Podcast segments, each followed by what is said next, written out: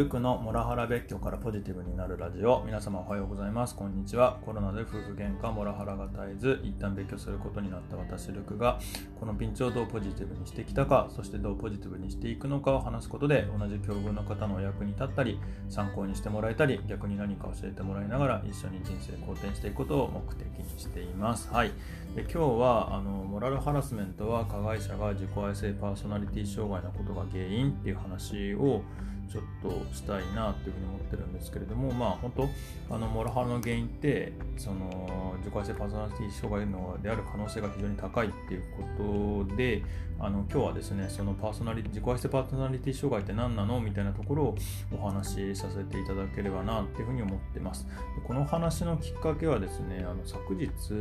あの私がこの自己愛性パーソナリティ障害とかも長いんで、ちょっとここから NPD ってあの言わせていただきますけど、NPD とかモラハラ周りのあのコミュニティに、まあ、コミュニティっていうちゃんとしたものがあるわけじゃないんですけども、あのその周りのあのツイッターで、あのー、結構語ってる方たちが何人かいらっしゃる中の一人に、エゴさんっていう方がいらっしゃって、まあ、その方に昨日ですね、あのツイッターのスペースであのご招待いただいて、あの1時間半もですね、あの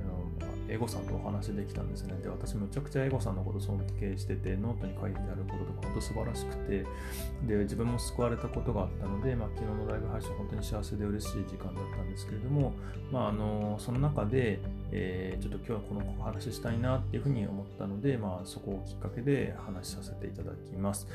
で、自己愛性パーソナリティ障害とはっていうことで、すみません、ウィキペディアからの引用なんですけども、こんなふうに定義されてます。えー、自己愛性パーソナリティ障害、えー英語で言うと、ナルシスティックパーソナリティディソーダー、え、NPD ってよく略します。これがあのさっき僕はもう NPD って言いますねっていうことなんですけども、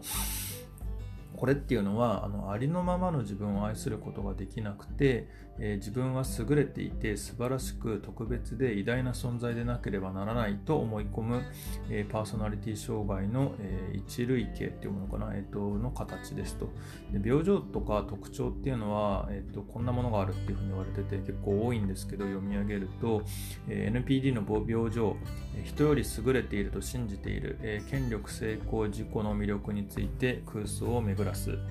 業績や才能を誇張する絶え間ない賛美と称賛を期待する自分は特別であると信じておりその信念に従って行動する。人の感情や感覚を認識し損なう。人が自分のアイデアや計画に従うことを期待する。人を利用する。劣っていると感じた人々に高慢な態度をとる。嫉妬されていると思い込む。他人を嫉妬する。多くの人間関係においてトラブルが見られる。非現実的な目標を定める。容易に傷つき拒否されたと感じる。脆く崩れやすい自尊心を抱えている。感情感傷的にならず冷淡な人物であるように見える。というところです。皆さんどうですかね？あの、特にモラハラを受けている方っていうのはあのご自身のパートナーの特性にこういうものがあるっていうふうに感じる方いらっしゃるんじゃないのかなというふうに思いますしあの私の、えーと、パートナーに関してもあの正直、えーと、ここは非常に強かったっていうふうに感じています。はい、特にその自分が人より優れてると信じてるっていうところとかあと劣っていると感じた人々に高慢な態度を取る人を利用するあたりっていうのは本当にそうだなと思うしあとまああの多くの人間関係においてトラブルが見られる他人を嫉妬する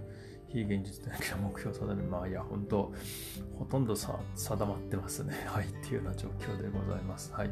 で、えっと、まあこれの、えー、ちょっと似たような言葉に変わっちゃうかもしれないんですけども、チェックリストっていうのがあって、あのー、これも、えっとですね、そのチェック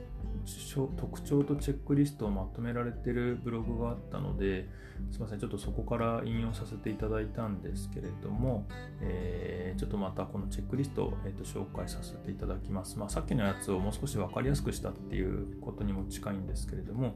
えー、いきます。プライドだけは異常に高い、え、思い通りにならないとイライラする、他人を見下している、周りに称賛してもらえないと不満、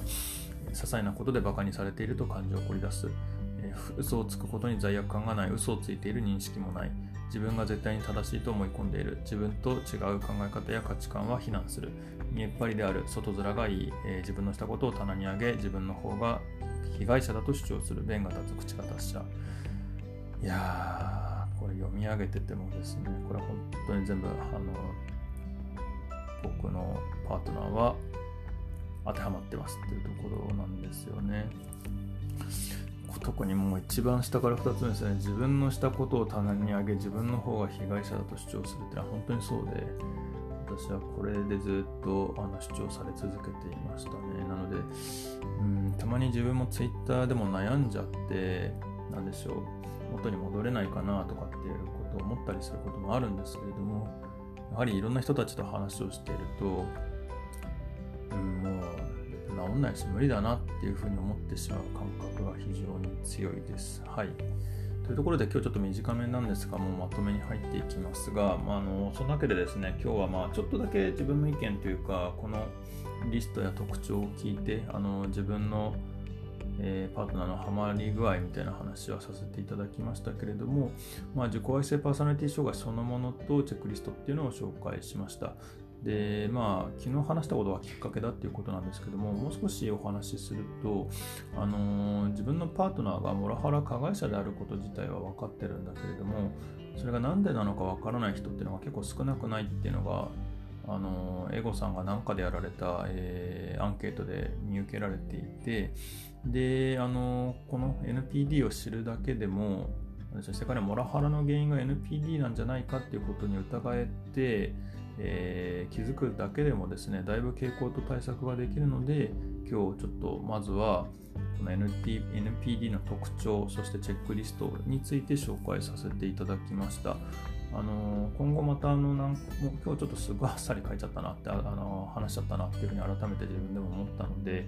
もう少しまた自分としてのどういうことがあったかだとかあのもう少し分かりやすい特徴だとかについてもえ調べて紹介させていただければななんていうふうに思ってます。で、今言ったような話っていうのは、あのエゴさんのですね、自己愛性パーソナリティ障害を知る価値についてっていうノートがあるんですけども、こちらも非常にうまくまとめられていらしあのいるので、あのぜひ、えー、NPD に興味を持たれた方は、えーと、見ていただければいいのではないかなというふうに思います。はい。というところで、あの本日の、えー、配信終わりたいと思いますます。えー、本日の配信の内容で何か、えー、ご意見、ご感想等ありましたらコメントやレターで教えていただければ幸いです。またこの話がためになったという方もぜひいいねやフォローいただければ嬉しいです。はい、えー、みんなで人生肯定させて幸せになっていきましょう。ルクでした。では。